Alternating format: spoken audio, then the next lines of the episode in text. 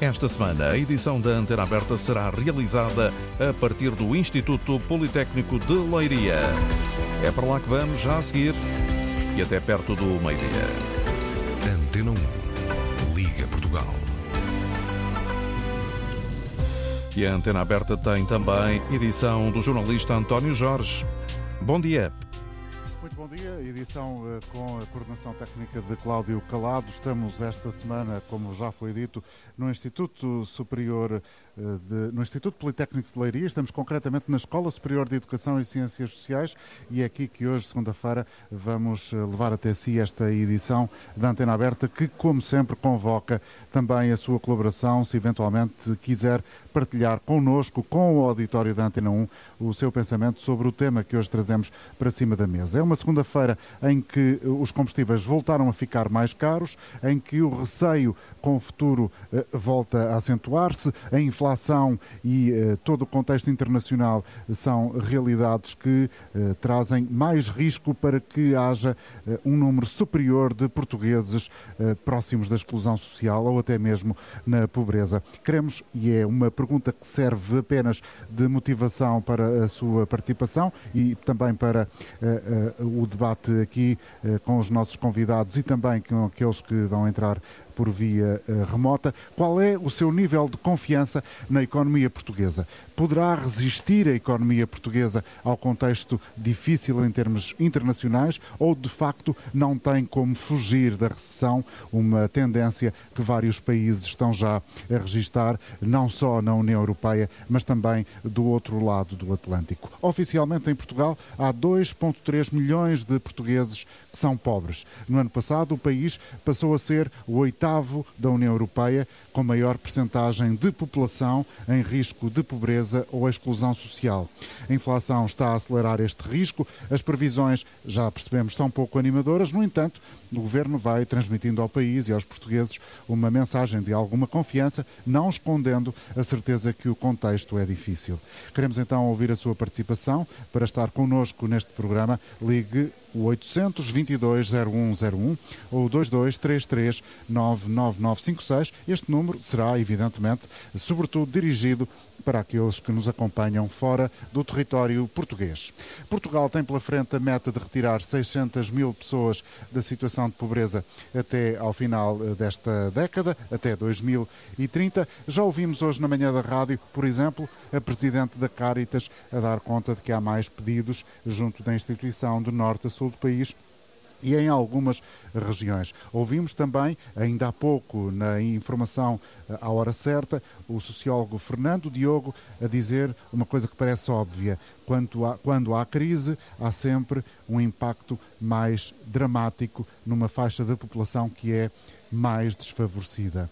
A partir deste contexto de eh, vida que temos nos dias de hoje, que apresento os meus convidados hoje aqui na Escola Superior de Educação e Ciências Sociais do Instituto Politécnico de Leiria, João Neves Santos, que é uh, especialista em Economia e Gestão, Cristóvão Margarido, que uh, é também professor aqui na licenciatura de Serviço Social.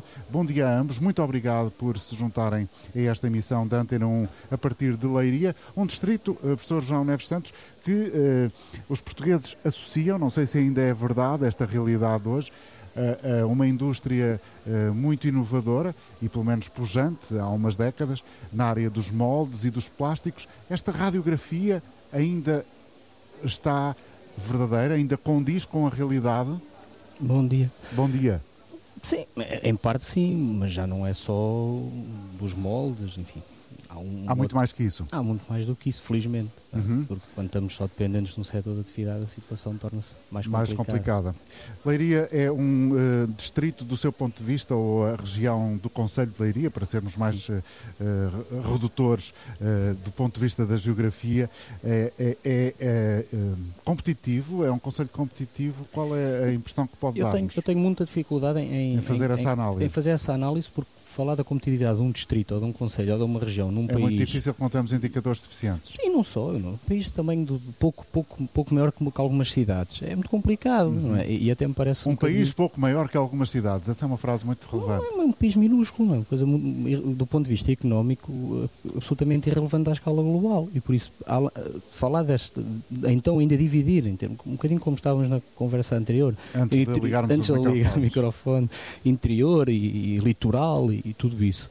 É um bocado complexo, porque de facto está tudo li estamos ligados. Agora, do ponto de vista uh, local, há algumas especificidades que nos levam a ser relativamente competitivos. Uhum. Competitividade é essa que temos perdido. É curioso. Competitividade é essa que temos perdido. Porquê? Não sei, a população diminuiu. Há menos gente. Há menos gente. Há menos oferta de emprego, tem a ver com isso? De, de, de emprego qualificado. Uhum. É? Acredito que o emprego não qualificado, a oferta seja, seja, tenha-se mantido. Agora, o emprego qualificado pode ter diminuído. Há um conjunto de empresas que eram de referência que desapareceram ou que se reestruturaram, outras, outras apareceram, é um bocadinho assim. Mas a verdade é que, em termos de, de, enfim, de empresas, inovam, altamente eficientes, temos alguns casos, mas não é nenhum, nenhum paraíso. Do ponto de vista social, Gustavo Margarido, há um retrato possível uh, a fazer de Leiria? Uh, bom dia, bom dia a todos. Bom dia. Uh, obrigado pelo convite. Leiria, do ponto de vista social, é uma, é uma cidade perfeitamente, parece-me perfeitamente, uma, uma, cidade perfeitamente equilibrada, tem as suas assimetrias sociais, como todas as cidades têm, mas é uma cidade que uh, tem nos últimos anos, inclusivamente, tem, tem nos últimos anos tido um, um forte impulso, também através uh, e com a influência do Instituto Politécnico de Leiria, que tem uma grande influência aqui na, na região. São motores Sim. de desenvolvimento de várias regiões do país, estes estabelecimentos de ensino. Exatamente. Gustavo, até que ponto é hoje ouvimos na rádio uh, uma afirmação que, enfim, não é de todo surpreendente, quando a crise se acentua é evidente que há pessoas a terem mais dificuldades. Até que ponto é que uh, tem conhecimento que uh, as instituições que operam uh, na área da economia social em Leiria estão agora mais ativas e a ser mais solicitadas do que eventualmente estavam? sim, temos, temos esse conhecimento. Nós trabalhamos aqui na licenciatura em Serviço Social e articulamos com variadíssimas instituições e programas de desenvolvimento social que uh, esses profissionais estão de facto a passar uh, por maiores dificuldades agora, com muito mais pedidos de ajuda por parte da população. E nós sentimos isso porque os nossos estudantes também articulam, também articulamos com essas instituições ao nível do, dos São força Sim. de trabalho para o voluntariado. Exatamente. Os nossos estudantes também articulam muito com essas instituições e nós temos esse, esse, esse feedback que realmente os pedidos de ajuda têm-se multiplicado nos últimos tempos. Professor João Neves Santos, com a subida dos combustíveis, tudo o resto vem atrás, é uma verdade uh, incontestável na economia? há uns tempos atrás subiam só os combustíveis e já era um problema. Então agora imagino ser os combustíveis e tudo o resto, hum. não é? O impacto é brutal. É? Nós estamos num, numa semana subiram 20 cêntimos o litro em média. É um impacto brutal em tudo, não é? Em, hum. Principalmente em indústrias de energia intensiva. O impacto será maior, certamente. A energia no seu todo, os combustíveis é uma componente, é? Aumentaram de forma extraordinária, mas não vai muito além disso, não é? Eu, eu, enfim, tenho muitas dúvidas que a inflação seja dizer, indicada. A forma de cálculo certamente uh, esconde muitas coisas, porque na realidade uh, eu penso que o aumento de preços será substancialmente superior ao, ao, aumento indicado pelas instituições. O senhor há pouco dizia-me que há uh, uma variável que é muito determinante e que muitas vezes não aparece nos números, tem a ver com aquilo que eventualmente todos nós conhecemos como a economia paralela, com uh, os negócios informais que se fazem e, portanto, esses valores não são contabilizados e é por aí que muitas pessoas encontram subsistência. A economia paralela tem, em parte, é o que se calhar está a suportar algumas, algumas famílias, certamente. Agora, e depois tem a outra consequência, não é? A economia paralela é aquela que não é, não é taxada nas finanças, basicamente, para falar de linguagem comum. Sim, e, e, que não é taxada, mas depois também houve aumentos nessa mesma economia paralela, por exemplo, no arrendamento de quartos a estudantes, é um, é um, é um caso em que não é refletido nesses aumentos uh, de preços, não é? Por isso, a, subida de preços, no fundo, a subida do custo de vida para o cidadão, uh, penso que será substancialmente... Superior. Uhum. Há pouco o senhor uh, citava uma ideia muito interessante que é estamos num momento excepcional para estudar, mas um momento difícil para viver. Uh, quando se diz uh, que Portugal vai, de alguma forma, passar pelos pingos da chuva, vai sentir a tempestade, certamente, mas apesar de tudo vai continuar sem se molhar muito, no meio de uma onda recessiva que a economia mundial, a economia mundial está a ter, acredita nessa não, possibilidade? Não, não, não molhar muito, acho que vamos ficar completamente encharcados. O que é que isso quer dizer? situação. Vai haver mais desemprego? Vai haver Haverá gente... certamente mais desemprego, principalmente emprego qualificado. Irá, inevitavelmente, haver saída da mão de obra qualificada do país. Acredito que a médio prazo haja saída de empresas uh, de indústria que vão sair da Europa, algumas, e, e Portugal também irão. Uh, e depois não nos podemos esquecer que nós estamos muito dependentes, como todos os países, mas nós em particular, de, de outros países. Porque quando há uma crise noutros mercados, é? se nós pensarmos que a Alemanha poderá já estar em recessão, como indicam alguns números, é eu penso que, que não é, é no mínimo pouco ético tentar transmitir a ideia que não, nós não vamos sentir esses efeitos. Vamos sentir e muito, é essa a, a sua convicção? Eu, eu, minha convicção é que vamos sentir mais do que sentimos na, no, no, início da, da última década. O senhor tocou aí na realidade dos quartos arrendados a estudantes. Nós estamos num estabelecimento de ensino superior, estamos no Instituto Politécnico de Leiria, na Escola Superior de Educação e Ciências Sociais.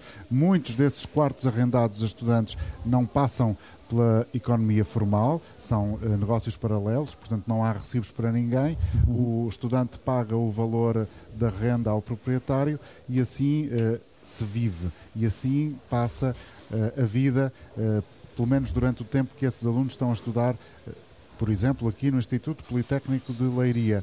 Este tema tem sido muito discutido também em Portugal, como um dos exemplos de como a economia está a deixar de fora muitas pessoas, ou pode deixar para trás muitas pessoas. Há discrepâncias muito grandes também aqui, ou seja, os preços aqui estão a subir. Uh, Cristóvão Margarido. Uh, sim, uh, é do conhecimento é do conhecimento público que de facto esta este é um setor é um setor que nos últimos anos em Leiria tem tido um crescimento um crescimento imenso Uh, há, aliás, o, o, preço dos apartamentos, o preço das casas disparou nos últimos anos, uh, mas disparou muito mesmo, uma porcentagem, uma porcentagem uh, extraordinária. extraordinária, uma porcentagem brutal. temos hoje em dia apartamentos que há 10 anos valiam 70, 80 mil euros, que hoje valem 180 mil. Estão avaliados nesse valor. E, e que estão avaliados nesse valor, exatamente. a questão dos, a questão dos, eu, dos eu o João Santos Neves está-se a rir e já vai explicar porque é que se está a rir. A questão dos quartos também, também não passa ao lado, ao lado dessa, dessa realidade. Um quarto, um quarto, e eu tenho conhecimento até pelos, pelos estudantes e aquilo que, que, que, os estudantes vão, vão comentando, um quarto que valia 120, 130, 150 euros, hoje em dia já está a 230, 250, 260 euros, portanto é um setor que de facto eh, não traz, não traz em termos de contribuições, porque muitos desses quartos são arrendados sem recibo, não traz grandes contribuições para o bolo, digamos assim, uh, mas é uma economia paralela que ainda vai fazendo mexer muito aqui a economia de leiria. Penso. E essa é uma dificuldade? Há quartos suficientes para os alunos ou não é por isso? Uh, temos alunos com muitas dificuldades, temos alunos com muitas dificuldades uh, para conseguir quarto em leiria neste momento. Uhum. Essa, essa forma de olhar para a realidade imobiliária que transmite Uh, que, que, é verdade. Há 10 anos um apartamento valia X ou estava avaliado em X e agora uh, triplicou o seu valor. Isso é também um reflexo uh, de como a economia tem avançado, mas também a fotografia da realidade difícil que podemos ter pela frente. Ou seja, com a subida das taxas de juro, com as famílias cada vez mais endividadas porque os preços das casas são altos e, portanto, pediram empréstimos com uh, valores uh, superiores àquilo que eventualmente seria uh, a realidade há 10 anos. Todo esse contexto também é um fator decisivo para esta quase tempestade perfeita que a economia parece avançar. Sim, em parte. Eu estava-me a rir do valor. O valor eh, depende sempre do que as pessoas estão dispostas a pagar, realmente pagar. E na realidade as pessoas andam a comprar e compraram casas sem dinheiro. Compraram casas com dinheiro barato do banco. Que poderá ter os dias contados, ou pelo menos a tendência é, é, nesse sentido. É nesse sentido. E, o, e, e, também não nos podemos esquecer que quando a rendibilidade do, do capital do dinheiro no banco é tão baixa, as pessoas diversificam e, e, e investiram no imobiliário, muito na perspectiva de arrendamento e também na perspectiva de, de especulação. De comprar hoje para vender amanhã, absolutamente digno, Sim. um trabalho como outro qualquer. Até porque este era um ponto que eu achava importante, pode parecer um pouco paralelo, mas é importante. Nós, quando pensamos na, nas políticas de apoio e de suporte e de tudo como é que a economia funciona, nós focamos muito nos mais desfavorecidos. Eu acho isso muito importante, mas não nos podemos esquecer dos outros que não são da, tão. Da classe média. Da classe média. Porque é a classe média, em parte, que. Sim. É a classe média, em parte, que sustenta, que sustenta tudo isso e que, e que certamente. E que, certa, e que certamente irá pagar. Bom, vamos uh, continuar esta conversa, se me permite. Uh, vamos trazer aqui também a opinião de quem está em linha connosco. É o caso do Nuno Antunes, uh, que é assistente social, que está na Amadora. Nuno, bom dia, seja bem-vindo ao programa. Hoje o nosso ponto de partida tem a ver com a influência da inflação no nosso dia a dia e a pergunta que, no fundo, provoca, digamos assim, entre aspas, a participação dos nossos ouvintes é se eh, tem confiança que a economia portuguesa tem capacidade para resistir a esta onda recessiva e ao impacto mais negativo eh, que as outras economias eh, podem estar já a sentir, assume-se que vão sentir desde já. Qual é a sua leitura sobre tudo isto, Nuno? Bom dia. Bom dia, Nuno. Estou a tá ouvi-lo com muitas dificuldades, Nuno. Eu estou a ouvi-lo. Siga, ouvi pode ouvir. Pode, pode dizer. Uh, é, uh, bom, bom, dia. Econ... Está-me a ouvir bem agora? Está-me a ouvir bem agora? Tá? Está-me a ouvir bem? Estou a ouvi-lo bem. Ah, pronto. então, a questão tem que ser vista aqui em vários ângulos. O, o, primeiro ângulo é natural que haja uma maior incerteza, dado que, uh, a nível internacional, uh, quer as cadeias de produção, quer uh, as tensões inflacionistas que também vêm de fora, as questões, as questões da, da guerra que também provocam estas tensões inflacionistas que vinham de antes, é natural que haja uma maior incerteza. Agora, eu penso que a nossa governação agrava a incerteza. E agrava a incerteza porquê? É verdade, nós somos um país pequeno, é verdade que estamos uh, muito expostos a todo o contexto internacional, mas também é verdade que este orçamento, da maneira que é feito, é feito como uma obsessão antiga do déficit, uh, já muito antiga, e e é um orçamento altamente restritivo. O que, é que, o que é que acontece?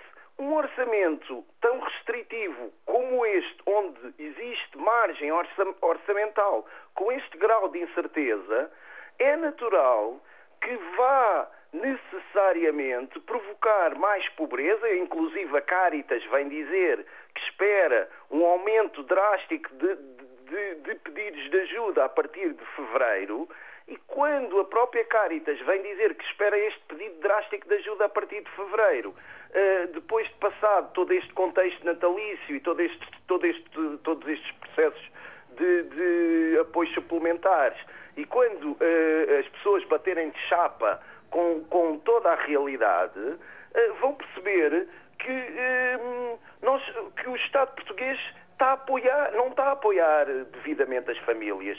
E isso, o, o facto do Estado português não estar a apoiar devidamente as famílias, aumenta grandemente a incerteza e, e fica-nos a, fica a sensação que temos um governo que, apesar do contexto internacional, porque o contexto internacional não pode ter, não pode ser a, a, a, as costas largas de tudo, porque às tantas deixa de haver política interna passa a haver uma justificação total do contexto internacional e deixa de haver sequer oposição, porque tudo fica a nível do contexto internacional e o governo procura passar entre os pingos da chuva perante o descontentamento da sua população. Isso realmente não pode ser, porque há mecanismos orçamentais podem ser usados e não estão a ser usados, e isso é grave. Já percebi o seu ponto de vista, muito obrigado por ter vindo partilhá-lo aqui connosco. Vamos ouvir a partir do Estoril Celso Chaves. Bom dia, Celso, está a ouvir-me?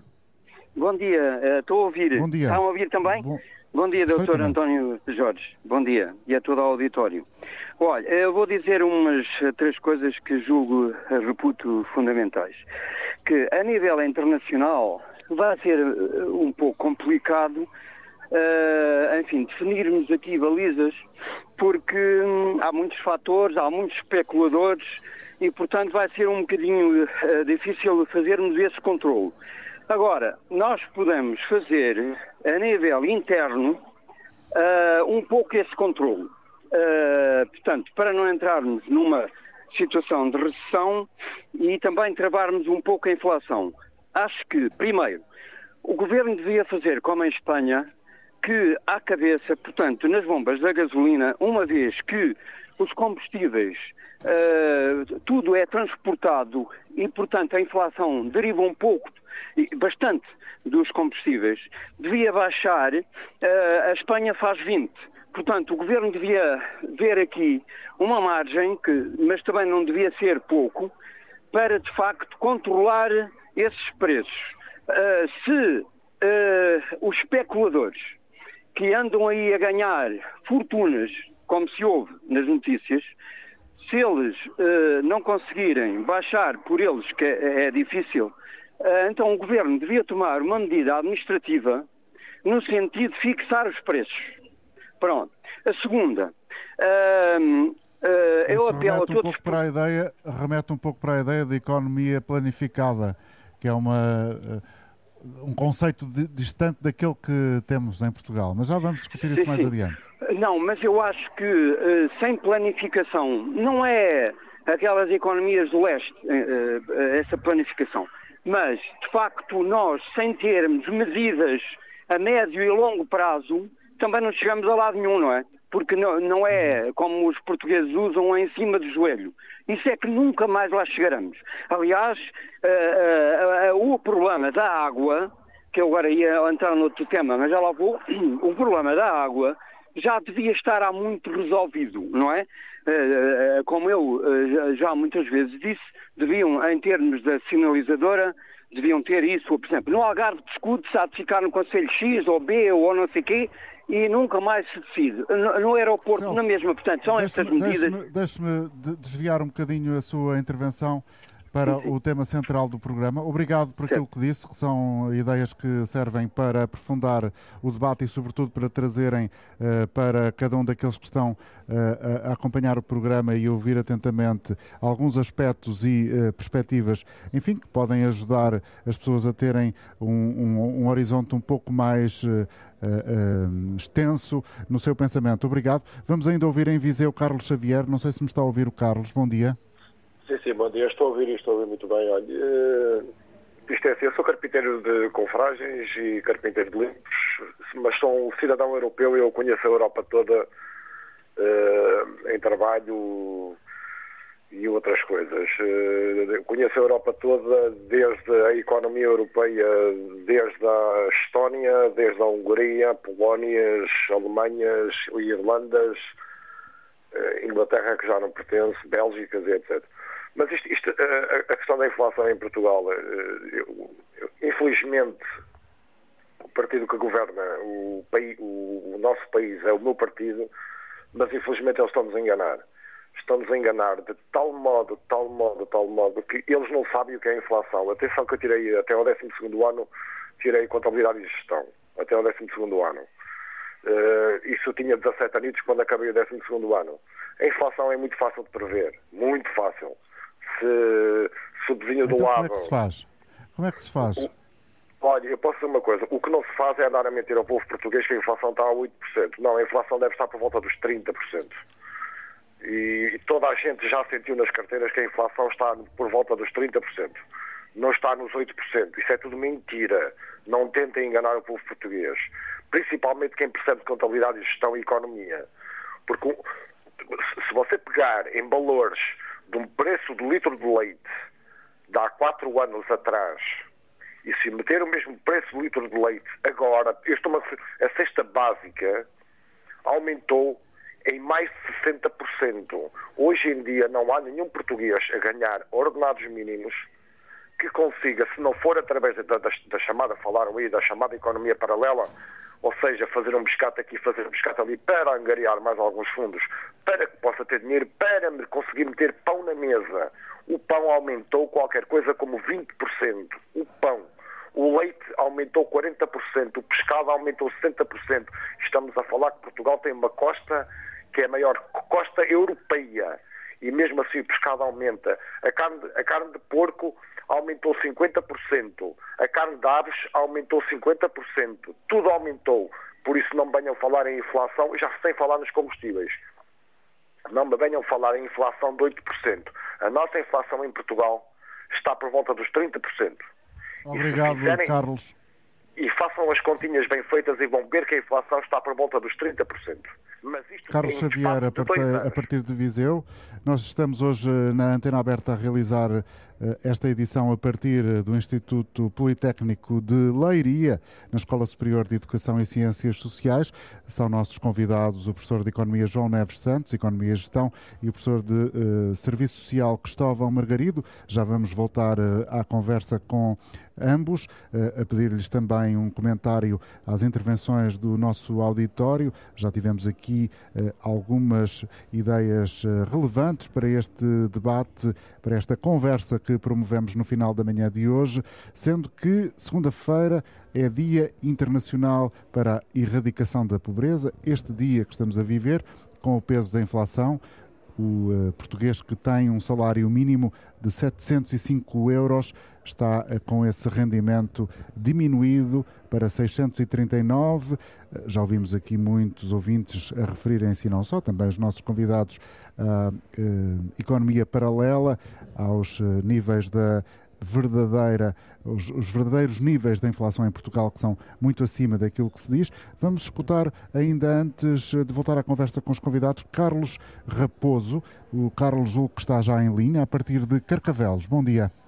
Muito bom dia. Uh, tenho estado a ouvir o programa, ainda que assim por uh, aos pecados que tenho estado a conduzir agora para aí o, o assunto. Uh, da questão da economia é realmente uma da erradicação da pobreza deixa-me perplexo porque, como todos sabem, recentemente, mais concretamente no dia 10 de outubro, foi atribuído o Prémio Nobel de Economia a três uh, cavalheiros que, cujo, cuja demonstração e cuja justificação para o seu, pré, para o seu prémio foi justificar que uh, devia haver intervenção no sentido dos bancos não colapsar. Ou seja, aquilo que nós fizemos para os nossos bancos, no entender da comunidade, é uma coisa bem feita. Assim, nós não podemos colapsar os bancos, mas os pobres podem colapsar. É conclusão simples, demasiado simples, porque, efetivamente, com os valores aqui referidos, das pensões, dos salários, uh, efetivamente nós não vamos crescer economia nenhuma. Nós temos é que estar preparados, no entendimento, mais bem preparados, para entrar com mais dinheiro, quer das reformas, quer dos magros salários, para pagar esses colapsos. Porque a gente sabe que eles são iminentes, ou pelo menos acabam por aparecer mais cedo ou mais tarde. Eu não acredito muito sinceramente, e a mim o que me preocupa e a minha intervenção é só devido a um único fator. Todos os indivíduos da minha faixa etária, dos 70 para a frente e para trás, estão realmente em perigo. E estão em perigo por razões diversas. Nós sabemos, desde o setor social, desde aquilo que é proposto em termos de futuro, não há nenhum. Os jovens estão preocupados. E isto não é um discurso, uh, digamos, de abertura uh, para coisa nenhuma a não ser a realidade. Eu acho que, isto é que é o, o apelo que eu faço, que seja feita uh, a transmissão aos portugueses da verdade daquilo que já foi dito por um distinto presidente do Tribunal de Contas em Portugal, que foi presidente do Tribunal de Contas de Nairobi, e que disse claramente o Estado tem que apresentar contas com mais empresa. O que é que deve, a quem deve, de quem tem a receber e o que tem a receber. Muito obrigado e muito bom dia. Muito obrigado, Carlos Raposo, a falar-nos de Carcavelos. Estamos na emissão de segunda-feira da Antena Aberta a partir de Leiria, no Instituto Politécnico de Leiria. Cristóvão Margarido, ouvimos aqui intervenções diferentes. Eh, Cristóvão Margarido é professor na licenciatura de Serviço Social, intervenções diferentes, muitas delas relacionadas com a economia e outras com esta questão mais específica. Elas estão ligadas, evidentemente, da pobreza. E uh, hoje, este Dia Internacional da Pobreza, uh, da erradicação da pobreza, a verdade é que uh, temos valores em Portugal que são Uh, julgo eu, preocupantes. Sem os apoios sociais, 4,4 milhões de portugueses são pobres ou têm rendimentos abaixo do limiar da pobreza, que está em 554 euros mensais. Se não existissem os apoios sociais que existem, a realidade seria certamente pior. A pergunta é: quando politicamente se ouve uh, de diferentes, às vezes de diferentes quadrantes políticos, contestar algumas medidas de apoio social, se se levassem a sério essas críticas e se elas tivessem validade e tradução na prática, estes números de pobres em Portugal seriam certamente diferentes. Sim, quer dizer, há, há, há vários estudos, nomeadamente, inclusivamente, um estudo do Banco Europeu de Investimento, quer dizer, há vários estudos que mostram que se retirarmos as prestações e os apoios sociais, 42% da população fica abaixo do limiar da pobreza. Portanto, os apoios e as prestações sociais uh, têm, que, têm que, que, continuar, porque há uma franja da população que está numa situação maior de vulnerabilidade social, que se não tiver esse e essas prestações, então uh, fica, fica em uma situação de exclusão social. Uh, que gostaria de dizer que de facto, exclusão social e pobreza não é a mesma coisa. Uh, às vezes, Qual é a diferença? Só para uh, dizer, deixarmos claros esses conceitos a pobreza, ouvintes? Quer dizer, a pobreza é a privação dos recursos económicos, não é? E, e há, uma, há uma situação de pobreza quando a, a população fica abaixo dos 564 euros de rendimento mensal. A exclusão social é outra coisa, é a privação de, de acesso a determinados direitos de cidadania. Hum. É claro que as coisas estão relacionadas. A desigualdade. Uh, a desigualdade social, porque, quer dizer, uh, os nossos ouvintes tocaram aí, parece-me que todos, uh, num ponto essencial, é que tudo aumenta, menos o rendimento dos, dos portugueses. E se de facto o poder de compra dos portugueses desce, o acesso a bens e serviços, porque nós já falámos muito no acesso a bens, mas também temos que falar no acesso aos serviços. Uh, um, uma pessoa que não tem acesso uh, ou não tem poder uh, económico para, poder aceder a serviços de saúde, a serviços de educação e a serviços de proteção social ou de habitação, é uma pessoa que fica não só no limiar da pobreza, mas também no limiar da exclusão social. portanto, o, o, para mim, enquanto assistente social, preocupa muito preocupa muito a perda de poder de compra porque de facto tudo sobe, tudo sobe menos uh, o dinheiro uh, e o poder de compra dos portugueses. Quem tem muito fica com menos, quem tem pouco fica com nada. Uhum. Tiago Pereira, bom dia. Obrigado por estar connosco também. Faz parte da direção da Ordem dos Psicólogos, é responsável por esta questão relacionada com a pobreza e tem em marcha uma campanha chamada Ponto Final à Pobreza. Tiago, uh, esta campanha visa o que exatamente? Eh, muito bom dia e muito bom dia a todas as pessoas que nos ouvem. Uh, visa essencialmente um contributo daquilo que é a ciência psicológica e a profissão das psicólogas e dos psicólogos em Portugal para, uh, de facto, um contributo para um ponto final à pobreza. A partir daquilo que, ehm, de facto, são ehm, as investigações e os trabalhos que têm vindo a ser realizados a partir da ciência psicológica, nomeadamente aqueles que demonstram o impacto que a situação de pobreza tem na capacidade das pessoas planearem, tomarem decisões, na forma como uhum. impacta do ponto de vista cognitivo, mas também da relação que existe uh, cíclica e forte entre aquilo que são problemas de saúde mental, nomeadamente o stress, a ansiedade uh, e a depressão, e problemas na área da pobreza e da exclusão, como aqui temos falado, uh, em que eu vou, as pessoas... Eu vou, eu vou preferir agora uma afirmação, Tiago, que é altamente suscetível de criar críticas, portanto deixo já aqui o, este, este alerta inicial, é verdade dizer-se que pode-se ter mais doenças do foro psicológico quando se é pobre? É, é, verdade eh, e podemos dizer que as pessoas que vivem em situação de pobreza e de exclusão têm, de facto, uma maior probabilidade de vir a desenvolver problemas de saúde psicológica, desse ponto de vista, porque estão expostas a situações de stress uh, e outras que lhe uh, basicamente proporcionam sofrimento psicológico e as podem uh, contribuir para o desenvolvimento de, uma, de um problema desta natureza. Mas, em todo caso, dizer também que, independentemente de vir a desenvolver uma doença mental, as pessoas têm menos saúde mental, ou seja, têm menos capacidade de lidarem com aquilo que são as suas situações de vida, os seus acontecimentos de vida, as adversidades, porque de facto têm menos bem-estar potencial. E esse é um ponto muito importante que nós, enquanto ciência e profissão, estamos a procurar desenvolver. Esta estratégia visa, de facto, um contributo mais assertivo daquilo que é também a nossa ciência e a nossa profissão para, esta, para esta situação que visa não apenas os recursos que as psicólogas e os psicólogos têm ao seu dispor para darem Sim, mas na prática, na prática, para além dessas palavras que são muito bonitas, de facto, mas uhum. na prática o que é que isso quer dizer? Ou seja, como é que vão eh, traduzir este discurso na ação?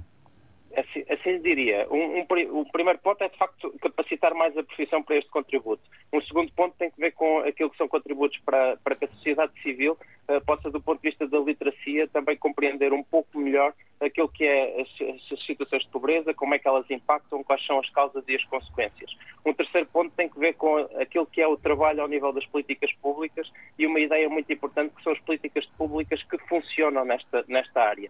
Na verdade, nós ainda não temos uma intencionalização total no desenho de políticas públicas das situações de pobreza. Dou dois ou três exemplos. Um, um primeiro muito rápido. Nós temos hoje o quadro macroeconómico, temos o Orçamento de Estado, prevê questões como o desemprego, as remunerações e outras, mas não prevê o impacto das medidas na percentagem de população que vai viver em situação de pobreza. Nós precisamos objetivamente de intencionalizar estes dados. Um segundo ponto, nós temos hoje uma Estratégia Nacional de Combate à Pobreza 2021-2030, aprovada e publicada nos últimos dias de 2021, que no seu texto diz que até, até junho de 2022 haverá uma comissão criada com uma coordenação implementada que vai apresentar um plano de ação para 2022-2025 e nós estamos hoje em outubro de 2022 e nem temos coordenação, nem temos comissão uh, criada, portanto também não temos plano. Intencionalizar as medidas também implica que nós tomemos as medidas, e o Governo tem tomado algumas, mas que também não seja complacente com a não operacionalização deste tipo de recursos que são absolutamente essenciais.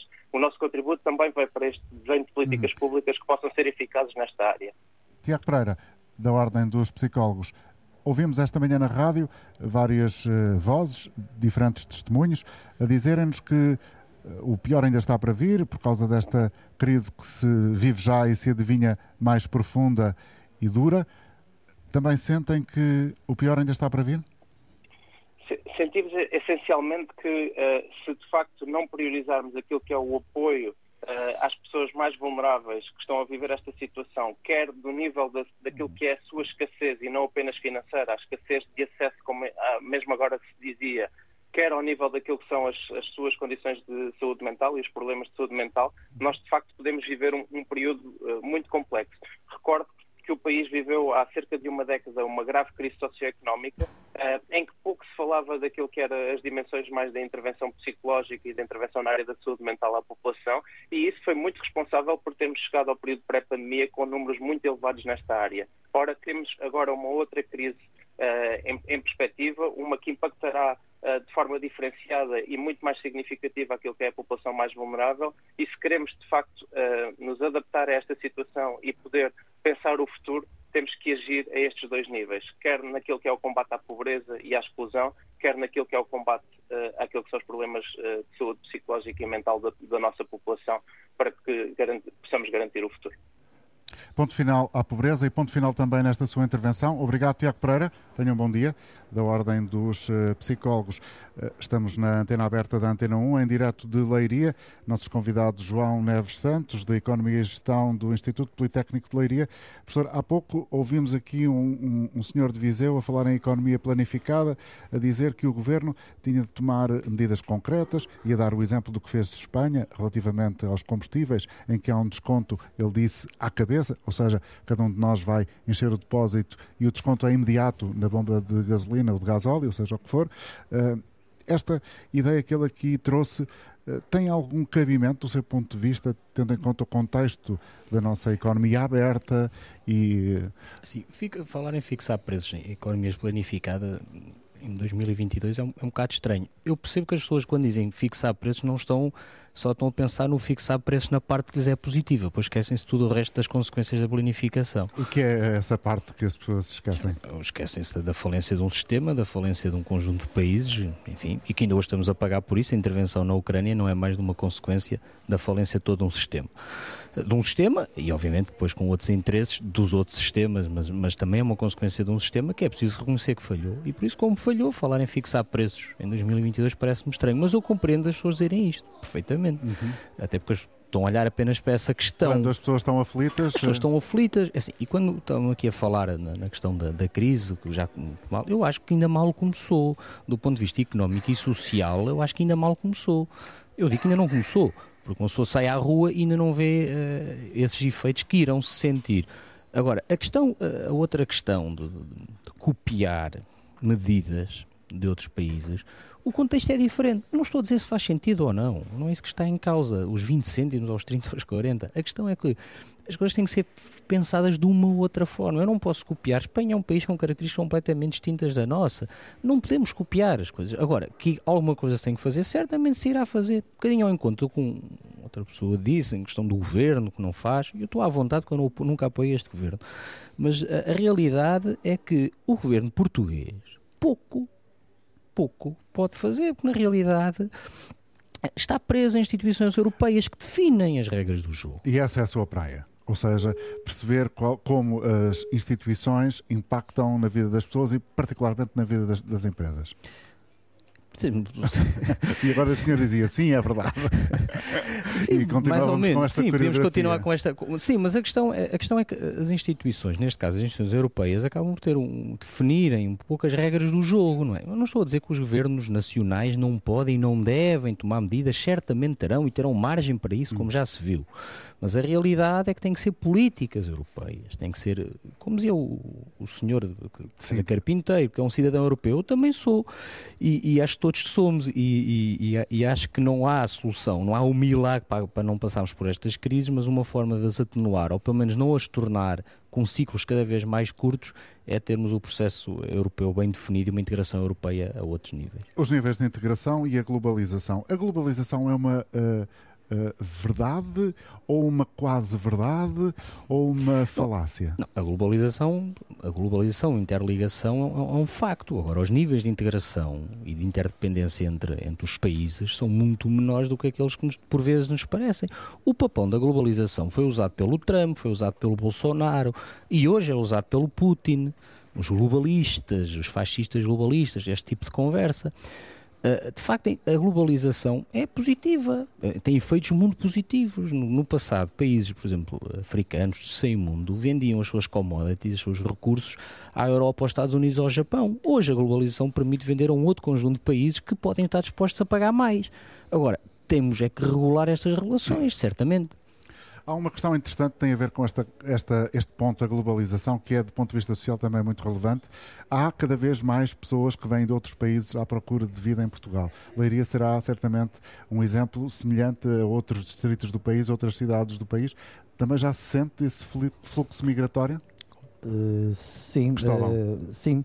Leiria, Leiria tem, tem aumentado e tem sido procurada por muitos, por muitos imigrantes. Temos um, muitos imigrantes, nomeadamente. Isso está a acarretar eh, dificuldades para as instituições de apoio social, porque muitos deles depois ficam um pouco desamparados muitos deles ficam desamparados, mas muitos deles, curiosamente, também acabam por trabalhar em algumas instituições de apoio social, hum. nomeadamente... Acabam por ter a tal mão de obra que Portugal e, precisa em muitas áreas. Exatamente. Muitos cidadãos uh, brasileiros, uh, venezuelanos, inclusivamente, trabalham em instituições como, por exemplo, estruturas residenciais para pessoas idosas e asseguram essa mão de obra que, de facto, essas instituições tinham muita dificuldade em, em conseguir. Uh, por outro lado, também há, há, outros problemas sociais associados. De facto, são pessoas que vêm muitas vezes sem, sem esse suporte socioeconómico necessário para, para estabilizarem aqui a vida, não é? O próprio mercado de habitação, o próprio mercado de habitação que falávamos há pouco, também tem também tem uh, recente-se porque não há resposta. Não há respostas, quer dizer, são mais alunos do Politécnico de Leiria, são mais imigrantes a chegar e o mercado de habitação não tem esticado o suficiente para, para fazer face a tantas necessidades. João Neves Santos. A questão do, do, dos imigrantes é uma questão muito particular. Nós estamos num país envelhecido, em que todos os estudos indicam que vamos perder 25% da população. Por isso era bom começássemos de uma vez por todas a receber bem os imigrantes, a integrá-los, porque além de termos que fazer isso do ponto de vista humano, como nos fizeram a nós portugueses no passado, eles vão ser fundamentais, por exemplo, para aquilo que a pessoa dizia há pouco, para as reformas. Com, com, a natalidade que temos atual, não vai haver reformas num futuro próximo. Isso não é preciso, é só fazer as contas. E ainda é mais Essa importante. É, é famosa. É, e, e, sim, é preciso fazer contas, é verdade. E, e a questão também aqui muito importante sobre a questão dos imigrantes, eu acho que é excepcional para o país e para a região sermos procurados por pessoas de outros, de outros países.